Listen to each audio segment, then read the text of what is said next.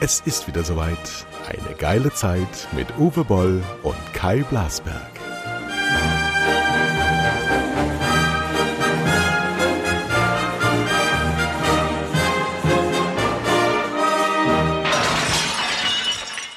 Ja, hallo und guten Tag. Äh, Boll Blasberg, heute mein Gast. Blasberg. Guten Tag, ja, Ja, bin ich. Was für eine Überraschung.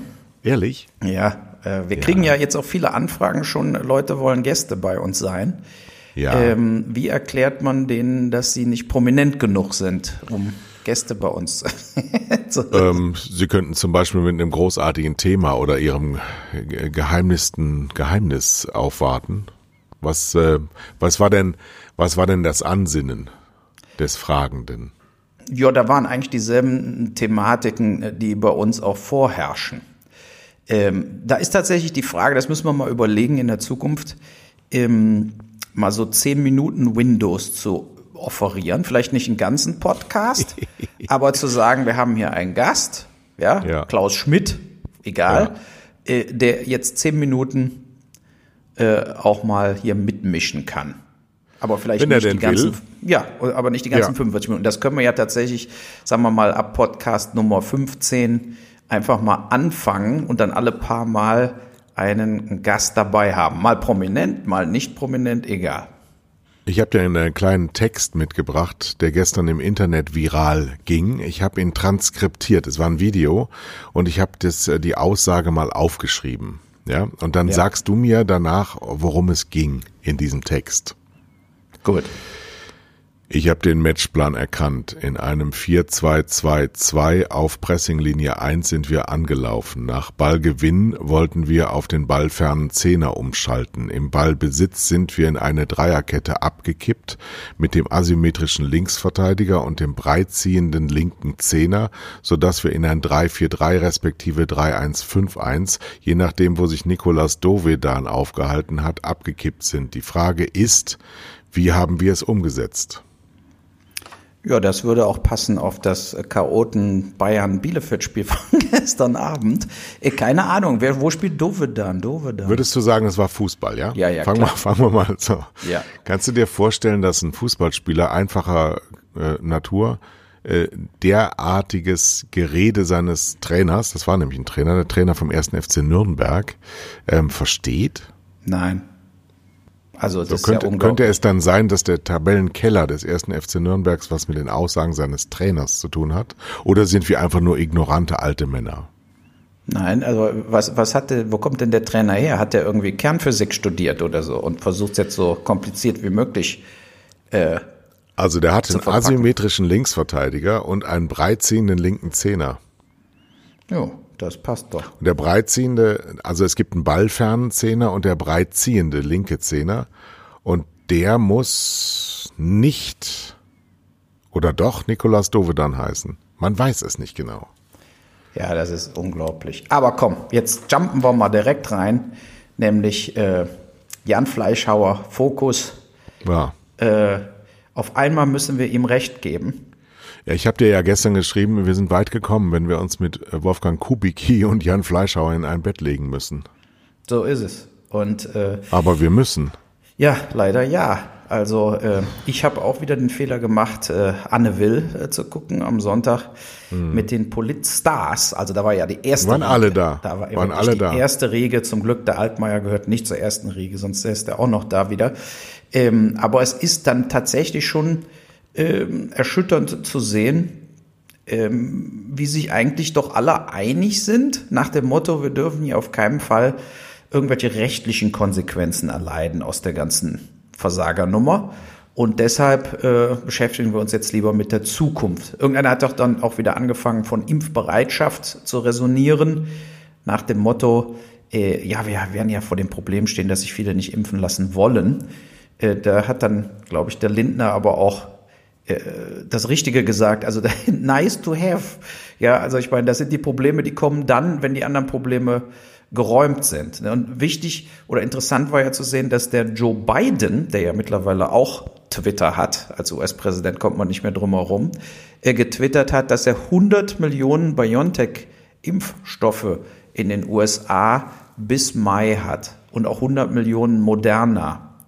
Und äh, interessant, ich verfolge ja immer auch die äh, kanadische Seite. Die Kanadier haben tatsächlich, die haben ja am allermeisten Impfstoffe bestellt von allen Ländern pro Kopf.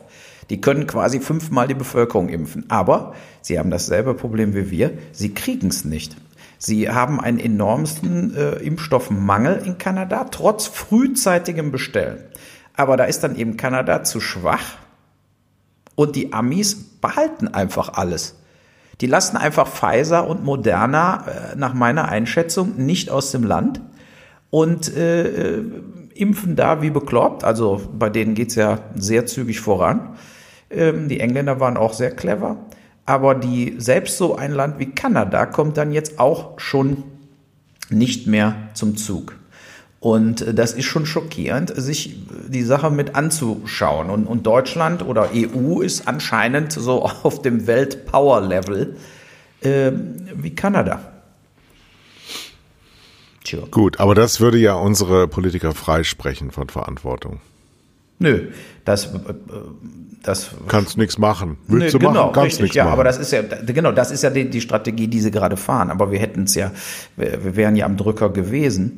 Und jetzt, wo Biontech auch herstellt in Deutschland, in Marburg, ähm, ist eben die große Frage, ob da dann Frau Merkel tatsächlich das umsetzt, was sie ja eigentlich per Gesetz umsetzen muss, nämlich Leben in Deutschland zu schützen, vorrangig äh, als äh, Amtseid. Und äh, weil dafür müsste sie dann quasi tatsächlich jetzt Biontech sagen, keine einzige Ampulle aus Marburg verlässt Deutschland. Wir sind im Stich gelassen worden von der EU, wir haben selber mitgemischt und versagt. Und wir müssen das jetzt korrigieren, um die, das Leben der bundesdeutschen Bevölkerung zu schützen. Das hört sich schlimm an und alle werden wieder sagen, ja, aber die armen Länder in der dritten Welt, äh, die sind dann noch ärmer dran. Und das stimmt auch absolut. Das ist alles wahr, aber äh, da muss man dann einfach sagen, Pech. So ist es eben. Also der Bundeskanzler hat die Aufgabe, die deutsche Bevölkerung zu schützen. Zumindest und die anderen Bevölkerungen kommen danach. So. Aber die beeiden ja alle ganz, ganz viel. Ich habe heute Morgen den Herrn Altmaier im Radio gehört, auch mit einer Aufnahme, die er jetzt nicht mehr gerne würde hören wollen, von vor dreieinhalb Monaten, als er nämlich gesagt habe, ich habe für November schon mal Einmalzahlungen vorbereitet. Er hat wirklich ich gesagt.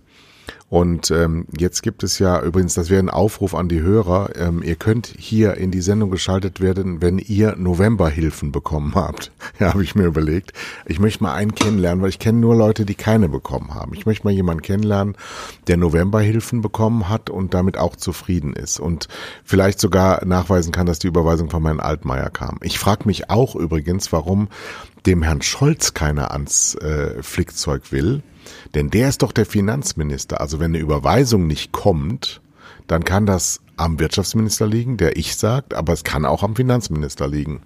Also ich finde find dieses, was die Frau Ammann vom Spiegel auch in äh, Anne Will gesagt hat, dieses Hin- und Herschieben von Verantwortung, dieses immer nur ähm, ähm, Richtlinien und Mahnen und immer nur den anderen meinen, aber selber keine Verantwortung zu übernehmen und immer nur Macht ausüben zu wollen, aber keine Verantwortung, das ist ein, ein riesige Krux, was wir äh, Steuerzahler uns doch eigentlich gar nicht gefallen lassen können, weil es ja alles auf unsere Kosten geht. Ja, und wir, wir müssen natürlich auch mal Folgendes sehen unglaublich viele Unternehmen, die jetzt zu haben, die kleinen Geschäfte, die Restaurants, die Bars, die funktionieren ohnehin nur, wenn sie quasi voll ausgelastet sind.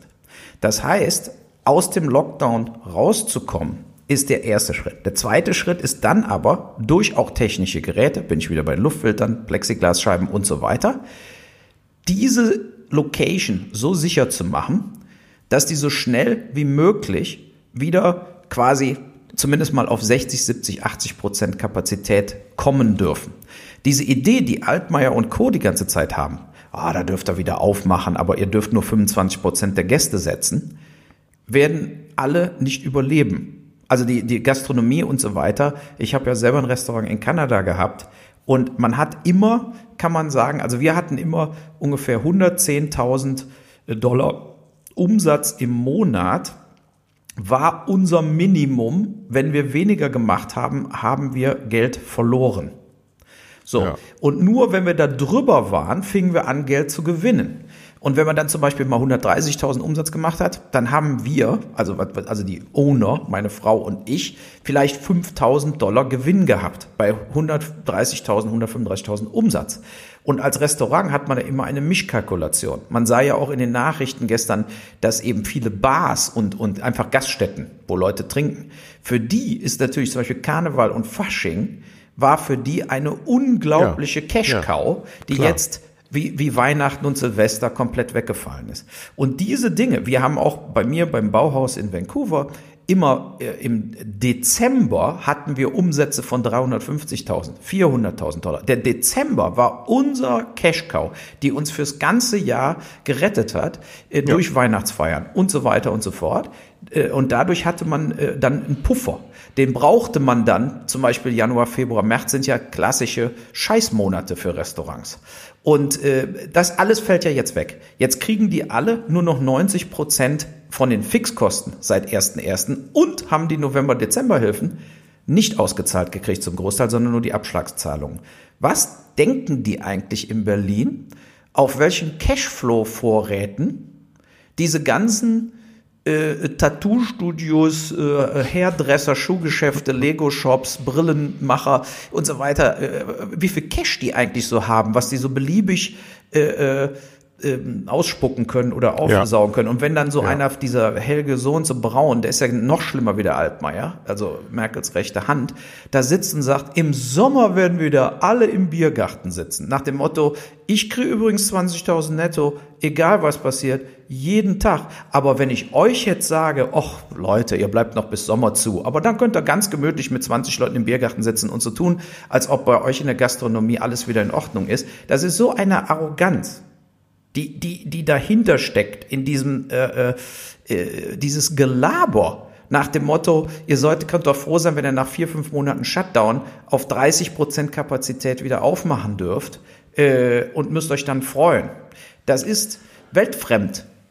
Und, ja, ähm, ist die Frage, ist die Frage ähm, mittlerweile, jetzt kommen wir natürlich irgendwann in Größenordnung, weil wir ja eben den Jan Fleischhauer schon zitiert haben. Der Kubicki hat ja gestern dem äh, Altmaier quasi Prügel angedroht. Ja, der hat ja über die Presse erstens seinen Rücktritt gefordert und zweitens gesagt, es kommt zu Gewalttaten. ähm, Kommt's ja auch. Gut, jetzt ist der Mann allerdings auch derjenige, der gesagt hat, wenn ich nach Berlin gehe, dann werde ich äh, im, im Alkoholsumpf versinken und jetzt ist er in Berlin. Ne? Und ist auch ich habe, ich habe was mitgebracht ähm, von einem Harvard-Professor aus der Türkei, der gestern ähm, tatsächlich gefordert hat, dass die Wirtschaft, die Weltwirtschaft mehr ähm, a good dose of left-wing populism. Ja. Ja, habe ich dir ja auch zugeschickt. Mhm. Ähm, das ist ja eine ganz neue Erkenntnis, dass die Wirtschaft ähm, mehr Linke braucht und mehr linke Gedanken, um aus diesem Loch, in dem uns die Globalisierung und der reine Kapitalismus geführt hat, herauszuholen.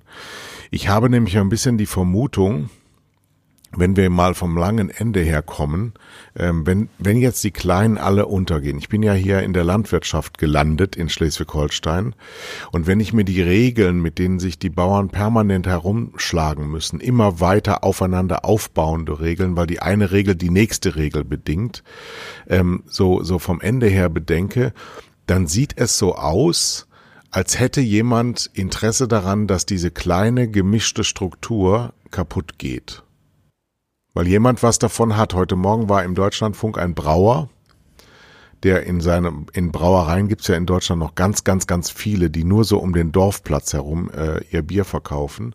Wenn der Brauer aufgeben muss, und der klang so, als müsste er aufgeben, dann wird ja trotzdem weiterhin Bier getrunken an diesem Ort, wo diese Brauerei ihr Bier verkauft. Und das wird dann Bier von anderen sein und im Zweifel von größeren, die das jetzt überleben. Richtig. Und die größeren überleben ja oft, weil sie einfach unproblematischer viel höhere Kreditlinien bekommen, viel äh, höhere äh, Bailouts bekommen. Ja, die kleinen Reiseagenturen kriegen nichts. TUI kriegt 600, 700 Millionen oder Milliarden äh, über eine Milliarde. Und die Kleinen müssen irgendwie sehen, wie sie sich durchlavieren. Und das funktioniert in dem normalen Fall, also ohne Covid, ging das noch irgendwie, aber auch schon schlechter, weil wir hatten ja das Ladensterben, die Innenstädte sterben. Das war ja alles schon auch durch Amazon und so weiter in Gang gesetzt. Und jetzt kam der Turbo-Beschleuniger.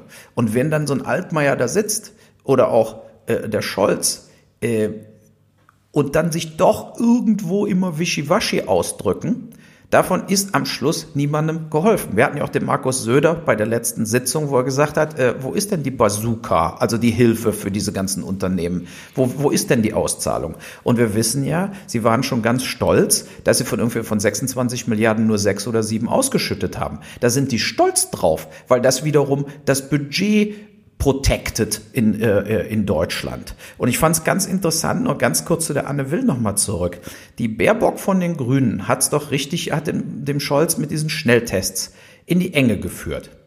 Und der Scholz hat sich dann typisch Politiker so rausgewunden und gesagt, ich sage jetzt zu, dass wir genug Schnelltests da haben werden. Ja, so. Aber die Hauptaussagen, die Scholz hätte machen müssen, ist, ich sage jetzt zu, dass selbst, also Schnelltests, die man selber machen kann, kostenlos an alle Schulen in Deutschland und Altersheime und Kliniken ausgeliefert werden. Und zwar 100 Millionen, 200 Millionen davon. Und bezahlen tun wir es. Das ist die Aussage, die die Baerbock hören wollte. Die kam aber nicht. Weil es wird auch nicht kommen. Was jetzt passiert ist, Schnelltests werden zugelassen, dass Privatpersonen diese kaufen können. Vorher musste man ja eine Krankenschwester kennen oder irgendeinen, der beim Arzt arbeitet. Die haben dann die gekauft, dann hat man die beim Arzt gekauft. Ich habe 20 Schnelltests hier. Ja, so, aber die kriegte man ja quasi nur über Beziehungen. Das wird jetzt äh, gedroppt und dann werden einfach diese Schnelltests in der Apotheke verkauft. Wieso, wieso hast du die nochmal da? Äh, über private Beziehungen. Man kann ja beim Arzt einfach äh, sagen, hör mal, äh, kauf doch ein paar Schnelltests und ich kauf sie dir ab. Aber ist keiner der mit diesem Nasenpopler? Doch. Nasen ja? und Rachen. Ja, ja. Oh. Und jetzt kommt ja noch der Gurgel, der Gurgel, äh, die Gurgelnummer. Die sollen man, aber nicht so sicher sein, ne? Ja, doch, die werden auch immer sicherer. Und das wäre natürlich ja. dann bedeutend einfacher zu machen, auch mal mit Kindern und so, weil diese Nasensache, äh, die tut ja auch Erwachsenen auch nicht unbedingt gut. Aber die sind, die sind wirklich simpel, diese Tests. Ich habe zwei Selbsttests gemacht in den letzten vier Wochen einfach so. Wenn ich mal mit mehreren Leuten irgendwie zusammengekommen bin, habe ich dann sicherheitshalber so einen Test später mal gemacht. Äh, so, und die sind ganz simpel. Man tröpfelt auf so ein Testding dann eben äh, so eine Flüssigkeit, wo man diesen Nasenabstrich vorher reingehalten hat. Und dann erscheint ein Balken, man ist negativ, oder zwei Balken, man ist positiv. So, das ist ganz simpel. Aber entscheidend wäre ja für Schulen zum Beispiel, diese Schnelltests mit allen Schülern und Lehrern zweimal die Woche zu machen. Das wäre die beste Möglichkeit, sofort Leute zu isolieren, die Corona haben. So, und das kostet Geld. Aber mittlerweile so ein Schnelltest kostet 4, 5 Euro. Das muss eben Deutschland mal bezahlen. Ja. Ne, nur sie werden es wieder nicht tun. So, und es ist doch ganz klar, dass wenn man jetzt sagt, ach ja, jetzt sind sie in der Apotheke, Pharmazie, äh, Drogeriemärkte, kann man jetzt die Schnelltests selber kaufen. Wer wird die denn kaufen? Das kaufen doch 80 Prozent der Eltern, die sowieso aus dem letzten Loch äh, krebsen finanziell. Werden doch nicht noch Schnelltests kaufen und, und 100 Euro im Monat für Schnelltests ausgeben, um ihre Kinder zweimal die Woche zu testen. Das wird einfach nicht passieren. Das heißt, wir müssen das durch die Schulen machen lassen. Und äh, da braucht man auch keine Krankenschwestern in den Schulen. Das können die Lehrer mit den Kindern machen oder die Eltern können es mit den Kindern machen. Aber man muss, ähnlich wie bei den Masken, einfach die Dinger den Leuten quasi in den Briefkasten schmeißen. Aber so. jetzt habe ich genau die gleiche Diskussion wie letztes Jahr mit den Masken. Um diese Zeit wurde ja noch, ähm, weil nicht genügend da waren, wurde ja seitens der Politik noch ähm, bezweifelt, auch. ob die überhaupt was bringen. Ob das überhaupt was bringt. Das, das war ja, das dürfen wir uns nicht, nicht äh, vergessen, vor einem Jahr noch State-of-the-Art-Diskussion. Nee, das bringt alles gar nichts. Nur damit sie davon ablenken, dass wir gar keine Lagerhaltung diesbezüglich hatten. Dann ähm, wurde lange Zeit auch wissenschaftlicherseits bezweifelt, ob das denn der Retter wäre. Mittlerweile ist man ja klar, dass die FFP2 96 Prozent der Viren aufhält Und mittlerweile bekommt ja nach einem Kriterium, das keiner nachvollziehen kann, jeder Post von der Bundesregierung, dass er sich welche in der Apotheke abholen kann, wenn er zwei Euro hat. Ja. ja. für, für sechs Masken in einem Zeitraum X. Also unglaublicher Verwaltungsakt, wo du auch denkst, sag doch einfach, die gibt's da abzuholen, wenn du Blasberg heißt. Ja, nee unglaublich wieder mit, mit irgendwelchen Regeln bewaffnet, musst du da hingehen zum Apotheker, der muss dann Kopien machen und der muss das dann einreichen und abrechnen. Aber was äh, dabei rauskommt, die Bundesregierung glaubt an Masken. Das ist jetzt der Fall. Und das mit den Tests wird dann nächstes Jahr auch der Fall sein, wenn alles ähm, drüber ist. Wenn also keiner mehr sie haben will, dann werden sie die auch bezahlen. Warum, sag doch mal deine Theorie, warum geschehen so offensichtlich große politische Fehler. Warum ist das so? Ja, also da ist ja jetzt, da sind wir ja wieder in solchen.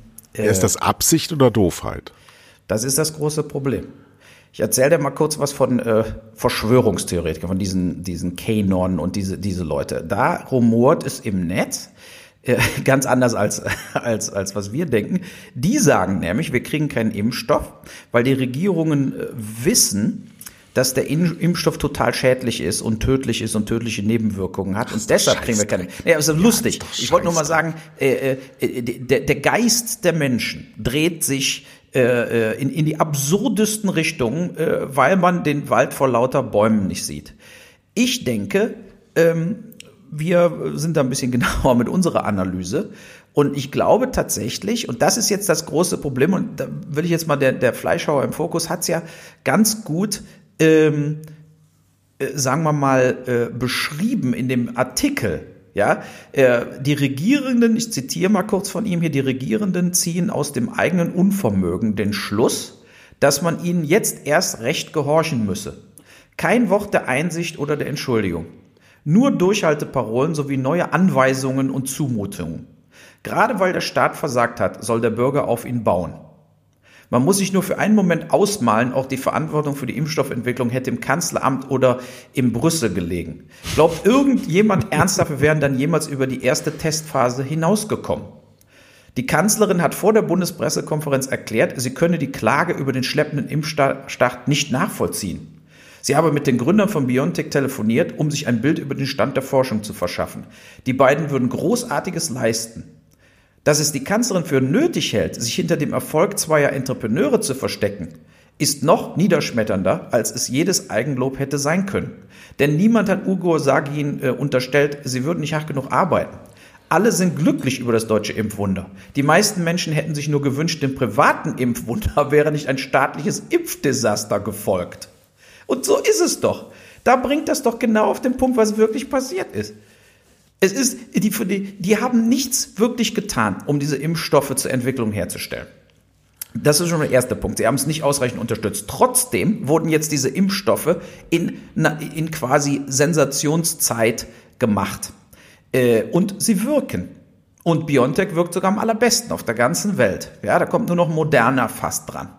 So, aber sie haben eben äh, rumgezaudert, wie damals mit den Masken kein Geld bezahlt, niemals Geld in, in, äh, in äh, ähm, andere äh, Dinge äh, in den Schulen investiert, in, in diese Luftfilter und so weiter, die ja zusätzlich zur Maske. Wir müssen uns jetzt mal überlegen, wenn man mit neun, wenn man 96 Prozent Risiko minimieren kann, solche die guten Masken aufzuhaben, und man kann 99 Prozent der Viren rausziehen mit richtig guten Luftfiltern, äh, dann könnte ja eigentlich alles auf sein schon längst wenn man rechtzeitig alles ausgestattet hätte. Ja, das haben wir jetzt alles schon hundertmal genau, besprochen. So, ich möchte gerne wissen, woran das liegt. Warum machen Sie es nicht richtig? Haben wir zu viele Politiker? Ja, nee, wir haben zu viele Politiker, Instanzen. die nur an sich denken, nur an ihre Karriere denken und äh, komplette Mitläufer und Duckmäuser sind.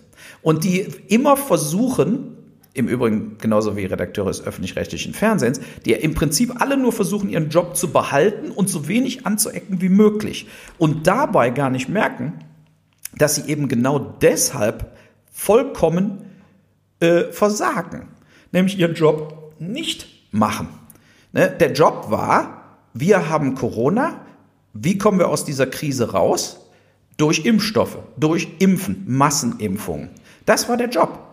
Und diesen Job haben sie nicht erfüllt und haben komplett versagt. Und ich finde, ich möchte, ich möchte jetzt noch mal ähm, einschreiten. Wir sind keine Verschwörer Nein, und wir sind auch nicht. keine AfDler und Motzkanonen, sondern wir wollen gerne herausfinden, warum unsere Politik auch die Wirtschaft in, in weitesten äh, Teilen Konzernwirtschaft ist ja auch so, nur den Sonnenschein beherrscht und nicht die Krise.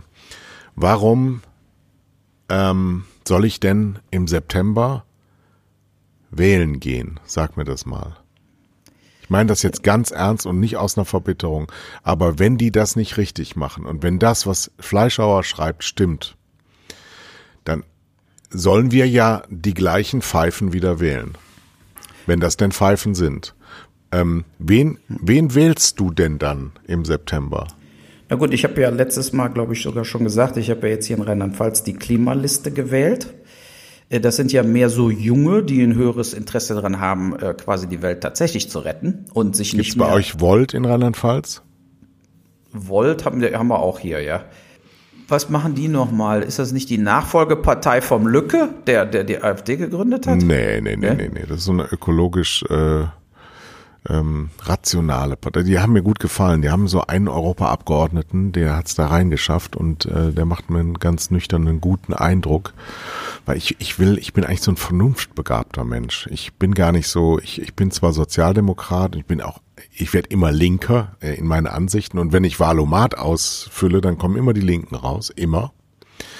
Aber eigentlich habe ich eine, eine große Vernunft und die wird so stark beleidigt in diesen Tagen und Wochen. Ich bin wirklich ähm, kurz vorm Durchdrehen, das muss ich wirklich sagen, weil ich denke, ähm, wir haben mehr verdient. Ich habe im letzten Jahr so viel Steuern bezahlt wie noch nie in meinem Leben und ich, ich möchte irgend, irgendwas zurück. Ja, eine Gegenleistung. Ich möchte wissen, wofür und nicht ähm, dieses, dieses Sakrale, was in der Politik mittlerweile auch rüberkommt, dass immer das Gleiche erzählt wird, dass wirklich immer identisch die gleichen Runden zusammensitzen, dass überall, wo du, wo du Politik erlebst, ist es so wie immer. Und äh, als hätten wir überhaupt das alles gar nicht. Und sie sind, sie sind letztlich so abgestumpft und wir, wir da draußen, wir sind irgendwann nicht mehr abgestumpft, weil uns geht's jetzt ans Leder. Hast du nicht dieses Gefühl auch, dass die Ganz Leute genau. langsam merken, es geht uns ans Leder, die Sicherheit geht verloren, die, die, die, das ist meine Uhr im Hintergrund, dass ähm, die, die Ordnung und die, worauf wir uns verlassen konnten, so am, alle zusammen, das, das geht uns gerade verloren und wenn das weg ist, dann ist, das kommt nicht mehr wieder. Und davor habe ich Riesenangst. Ja, und das, das ist ja, man sieht ja diese, äh, diese Frage, die du eben gestellt hast, wo ich dann so ein bisschen auf diese Verschwörungstheoretiker gegangen äh, bin. Und wir beide sind ja wirklich äh, rational orientiert. Aber genau das, was du jetzt sagst, glaube ich, geht in unglaublich vielen Menschen vor. Wir fühlen uns, in Englisch würde man sagen, belittled, ja. Also das heißt, wir werden beurteilt und abgeurteilt und müssen den Regeln folgen, gemacht von Leuten wie Altmaier und Co., die wir, sagen wir mal, ähm, intellektuell jetzt nicht unbedingt als unsere Vorbilder sehen äh, können und schon gar nicht für Vorbilder halten, die uns sagen können, wie man im Leben erfolgreich ist oder wie man, im, wie man das Leben überhaupt leben soll. Das heißt, wir müssen uns jetzt schon an Leuten orientieren, auf die wir eigentlich äh, eher runtergucken als hochgucken. Das muss ich mal ganz klar sagen. So, und der, der nächste Punkt ist einfach, dieses Vertrauen wurde eben auch missbraucht durch die Lügerei. Es waren am Anfang keine Masken da und dann wurde das Volk angelogen, dass Masken nicht so wichtig sind. Dann stellte sich hinterher heraus, die Masken sind eigentlich das Allerwichtigste. Also das ganze Händewaschen, Quatsch äh, und so weiter und pausenlos Hände desinfizieren, weil man Türklinken anpackt. Das ist ja äh, noch nicht mehr für Und 0, in die Armbeuge niesen. Ja, genau, ist alles Liebling. nur für 0,01 Prozent der Infektionen äh, verantwortlich. In Wirklichkeit sind es die Masken, äh, die Aerosole abhalten. So, das ist der Punkt. Da wurden wir aber angelogen. Dann wurde über den Sommer nichts getan und es wurde so getan, es gab gar kein Corona und nichts wird wieder passieren. Dann stellte sich hinterher raus, während wir natürlich im Sommer tatsächlich nicht darüber nachgedacht haben, dass die Regierung eben nicht in unserem Sinne gehandelt hat und nicht genug Impfstoff bestellt hat. Äh, und das wurde dann auch wieder weggelogen. Nach dem Motto, wir haben doch nie gesagt, dass es von Anfang an losgeht. Wir haben nur gesagt, baut mal diese Impfzentren und äh, hofft mal aufs Beste. Aber wir äh, haben nie versprochen, dass, dass die Impferei so schnell ist und dass diese ganzen Dosen da sind. Während wir gleichzeitig natürlich auch nicht doof sind und internationale Presse lesen und sehen, es ist einfach gelogen, weil es war ja Impfstoff gemacht, nur der wurde erstmal in ganz andere Länder ausgeliefert. Dann wird jetzt gesagt, was weiß ich, wir machen die Friseure auf, aber es lässt sich ja rechtlich und auch logisch überhaupt nicht nachvollziehen, wieso ein Friseur aufmachen darf, aber kein Schuhgeschäft mit, wo nur fünf Kunden, wenn sie Glück haben, sowieso nur fünf Kunden drin sind. Oder ein Lego-Geschäft oder sonst irgendein äh, Geschäft oder ein Tattoo-Studio. Das ist eben, weil Frau Klöckner und Frau Merkel und andere Frauen im Bundestag wirklich denken, ich muss mal wieder zum Friseur. Genauso simpel ist es. Es ist, macht keinen Sinn, es ist vollkommener Blödsinn. So, und darum verabschiedet sich der Respekt. Der Respekt ist weg. Und wenn man dann noch liest, dass sich Tausende von Landräten, Richtern, Ärzten, Politikern selber haben impfen lassen. Mit Reststoffen, die noch im Altersheim waren. Ja, aber die haben die Connection. Die, die sagen dem Arzt, hör mal, wenn du im Altersheim impfst, komme ich mal mit meiner ganzen Familie vorbei. Da impfen wir naja. uns auch noch schnell mit den Restdosen. So die wurde gelogen und auch, betrogen. Die sagen aber auch, wir sind doch auch wichtig. Wir sind doch systemrelevant. Ich bin doch der Landrat. Ich muss doch Entscheidungen treffen. Deswegen ist es doch auch gut, wenn ich mich äh, frühzeitig schütze. Ich gehöre doch auch zu einer äh, systemrelevanten äh, Zielgruppe. Das tun sie aber nicht. Dann bin ich auch, du und ich zahlen hohe Steuern und viel Steuern, da sind wir auch systemrelevant, weil unter, äh, ohne Leute wie wir oder überhaupt Leute, die Geschäft machen und Steuern bezahlen und, und Geld erwirtschaften in irgendeiner Art und Weise, könnte sich ja gar keiner mehr überhaupt irgendwas leisten in Deutschland auf Steuerzahlerkosten. Und es ist einfach erschütternd, wenn man dann, das war noch so ein Nebenthema, gestern, ich habe es dir ja geschickt, dass ja unser lieber Andi Scheuer, unser ja, Verkehrsminister, ja, ja, hat ja, allen Ernstes nochmal über eine Milliarde in den Sand gesetzt, mit irgendwas vollkommenem anderen, also jetzt nicht mit der Maut, sondern nochmal äh, die, den Betrieb der Bundesautobahnen sollte, sollte sozusagen in eine neue Staatsfirma aufgehen. Und das klappt auch schon alles nicht. So, und da sind, sind sie jetzt bei 1,8 Milliarden an Kosten, eine Milliarde drüber. Ähm, und für die Jahre 21 bis 23 rechnet Scheuer äh, nun mit im Sinne der Betriebskosten von mit 4,5 Milliarden. Ähm, so, und auch diese Nummer mit Scheuer wird wieder nicht zu einem Untersuchungsausschuss führen, zur Entlassung von Scheuer. Der hätte ja schon 20 Mal entlassen sein müssen. Auch das wird wieder nach dem Motto, die dummen Wähler, die wählen uns trotzdem alle wieder im Herbst, über die Bühne gehen. Und das Problem jetzt mit Volt oder die Umweltliste und so ist ja tatsächlich, viele Leute sagen sich am Schluss, was soll ich die wählen? Die kriegen sowieso keine 5%. Und dann denkt man sich, ja. wen, wen wähle ich denn?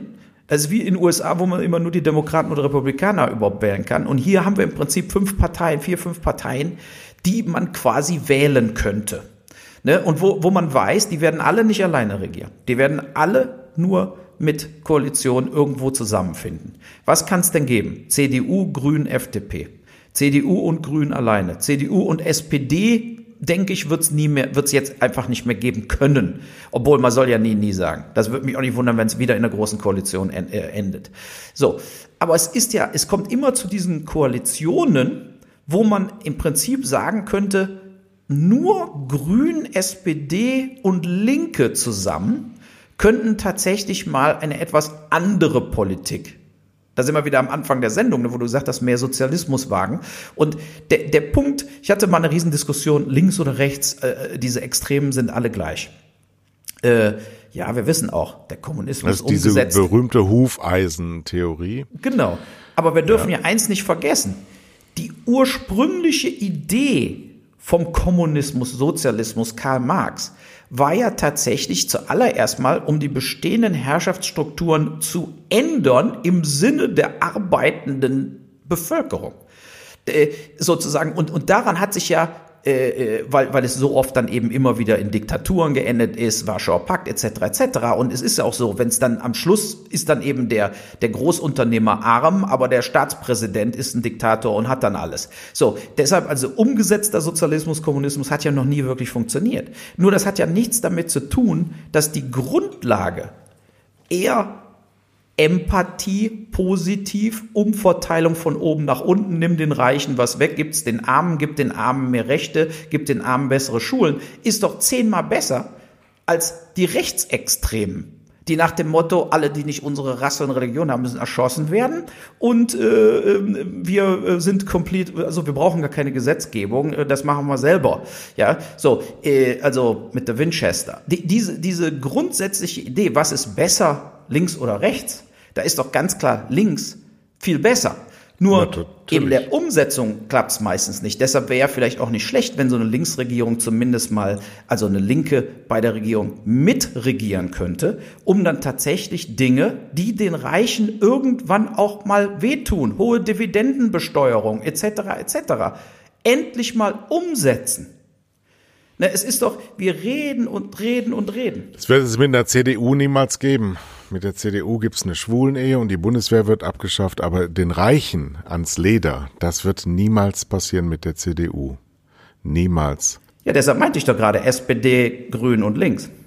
Äh, ja, aber das wird, das reicht einfach nicht, weil der Herr Scholz die nicht über 15 Prozent bringt. Die Grünen kommen auf 20 und äh, die Linken, ich meine, wer ist denn da jetzt Vorsitzender? Ich weiß nur, dass die beiden gehen, ja. Ähm, und dann kommen zwei Frauen, die aus ähm, Thüringen, ich weiß auch nicht, wie sie heißt, und eine Frau aus Hessen. So, die mhm. wollen also eine weibliche Doppelspitze machen. Die sind aber relativ profillos und äh, das wird nicht für mehr als sieben Prozent, acht Prozent reichen. Und dann reichen drei Parteien von der Linken nicht, um eine Regierung zu bilden. Also wird es eine schwarz-grüne Koalition wahrscheinlich, weil der Herr Laschet knapp über 30 landet und äh, die Grünen werden dann eher Anfang 20, eher Mitte 20 sein. Und dann haben wir da so ein Laschet-Baerbock-Ding. Ja. Ja. Also das steht nicht für großen Wandel. Ehrlich nicht. Nee, aber so wird's ja kommen. Ne?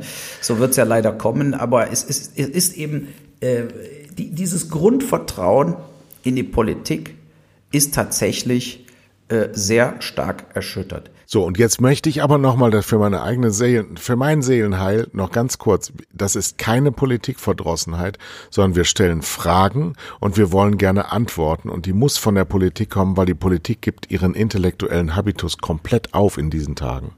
Es ist nichts mehr da. Guck ja. dir den Söder an, der stellt sich mit seinem Innenminister an, wieder an Grenzen und, und macht wieder einen auf Sheriff. Und das ist die falscheste Signalgebung, die man machen kann. Das alles ist so falsch, was die da machen. Und es ist so rückwärtsgewandt und es ist nur Symbolpolitik. Es hat nichts mit Lösungsorientiertheit zu tun. Pfui.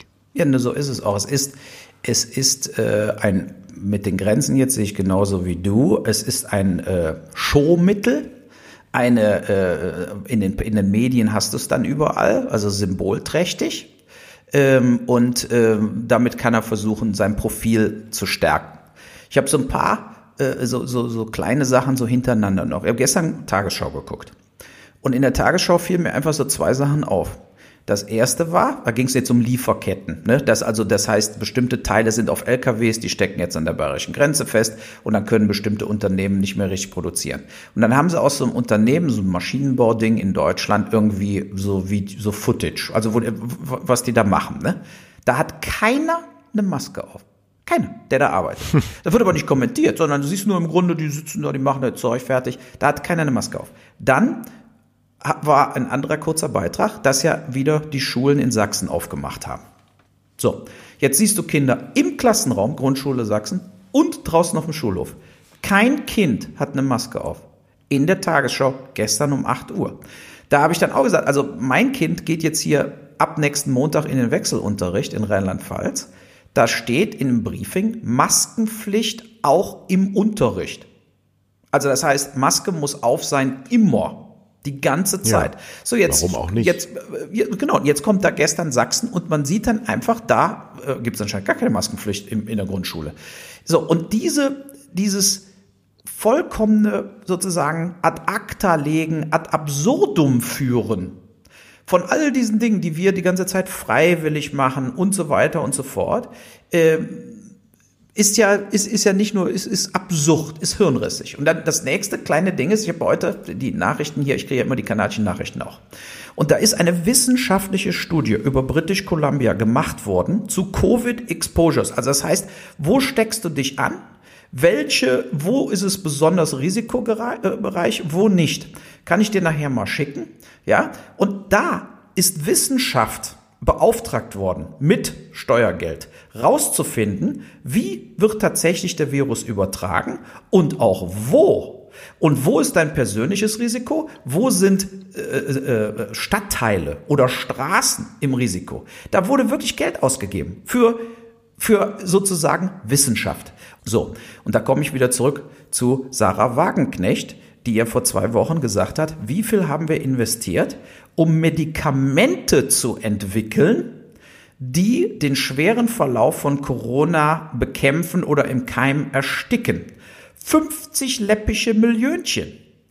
Ja, äh, und sie hat einen ganz sinnvollen Satz gesagt. Wir werden immer mehr Mutationen haben bei Corona. Warum wird nicht mehr geforscht, dass wir Medikamente bekommen, die dann verhindern, dass ich an der Herz-Lungen-Maschine verende.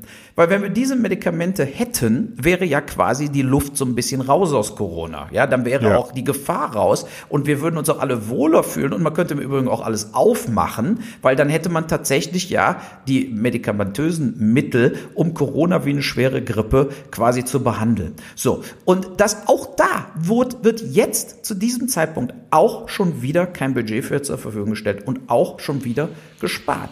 So. Zeit ist jetzt rum. Wir haben die ganze Sendung nur über Corona gesprochen, nur über Politik und es ist echt ein bitteres Stück. Deswegen möchte ich mit etwas Positivem enden. Bitte. Gut. Ja, wir sind nämlich wieder eine Skifahrernation. Hurra! Hurra! Hurra! Wie denn? Wir kommen doch nicht ja. über die Grenze. Wir sind, äh, wir sind äh, dreimal hintereinander in den Speed-Disziplinen Vize-Weltmeister geworden. Mit einem ehemaligen Österreicher, den die Österreicher nicht mehr haben wollten. Mit einem Mann aus Ennepetal, das kennen wir ja beide, ungefähr unser Nachbarort. Und einer Freifrau vom Starnberger See. Wir sind im Abfahrtslauf und im Super-G Vize-Weltmeister. Ist das nicht herrlich? Und der DSV. Wahrscheinlich, weil die anderen nicht angetreten sind wegen Corona. Der DSV-Präsident hat gesagt, dieses Jahr bringt der Österreicher 120.000 Kinder in den Schnee und Deutschland, also im Leistungssport in Deutschland 200. Das heißt, wir können uns diesmal noch freuen über unsere ähm, Skifahrernation da sein und es war zum letzten Mal für immer. Und so geht's uns in allen Sportarten für die Zukunft. Und am Sonntag sind wir wieder da und dann reden wir über die ähm, Bevölkerungsentwicklung in Deutschland. Das wäre doch mal ein schönes Thema, oder? Da können wir uns nämlich auch mal halb kaputt lachen, was in zehn Jahren mit diesem Land hier los ist. Wenn wir das überhaupt wirtschaftlich. Oh Gott. Also es war diesmal edelzart bitter, was wir hier von uns gegeben haben. Ich hoffe trotzdem, wir hatten unsere Freude. Hattest du Freude? Ja, ich hatte Freude. Aber äh, nein, es ging auch nicht anders. Was, was sollten wir jetzt äh, zu dem heutigen Tag auch sonst diskutieren? Deshalb äh, äh, bin ich ja wieder der Gast am Sonntag dann äh, äh zum Glück. Aber ich glaube, es war schon, es ist einfach so eine Situation, wo eben auch Leute wie wir sich langsam verarscht fühlen. Und das spielt sozusagen in die Hände dieser ganzen äh, Verschwörungstheoretiker, die sich ja die ganze Zeit aus den total falschen Gründen verarscht fühlen. Aber jetzt, denke ich, hat man tatsächlich sehr viele Gründe. Äh, das ist die größte ja. Gefahr, dass aus der Mitte der Zufriedenheit, und wir beide können das ja sein, eine große Unzufriedenheit entsteht. Warum sind wir so unzufrieden? Und darauf muss die Politik, die sich so aufsattelt, die so viel bestimmt, eben auch Antworten geben. Und da dürfen wir sie nicht rauslassen, liebe Hörer. Da müsst auch ihr lauter werden, da müsst ihr euch beschweren und wieder den guten alten Leserbrief oder sonst irgendwas absetzen. Aber eben nicht in Fäkalsprache, dass man nicht verstanden wird, sondern mit Argumenten und eben ähm, die Vernünftigen in die Mitte schieben. Genau. Dann auf Wiederschauen. Auf Wiederhören. Tschüss. Tschüss.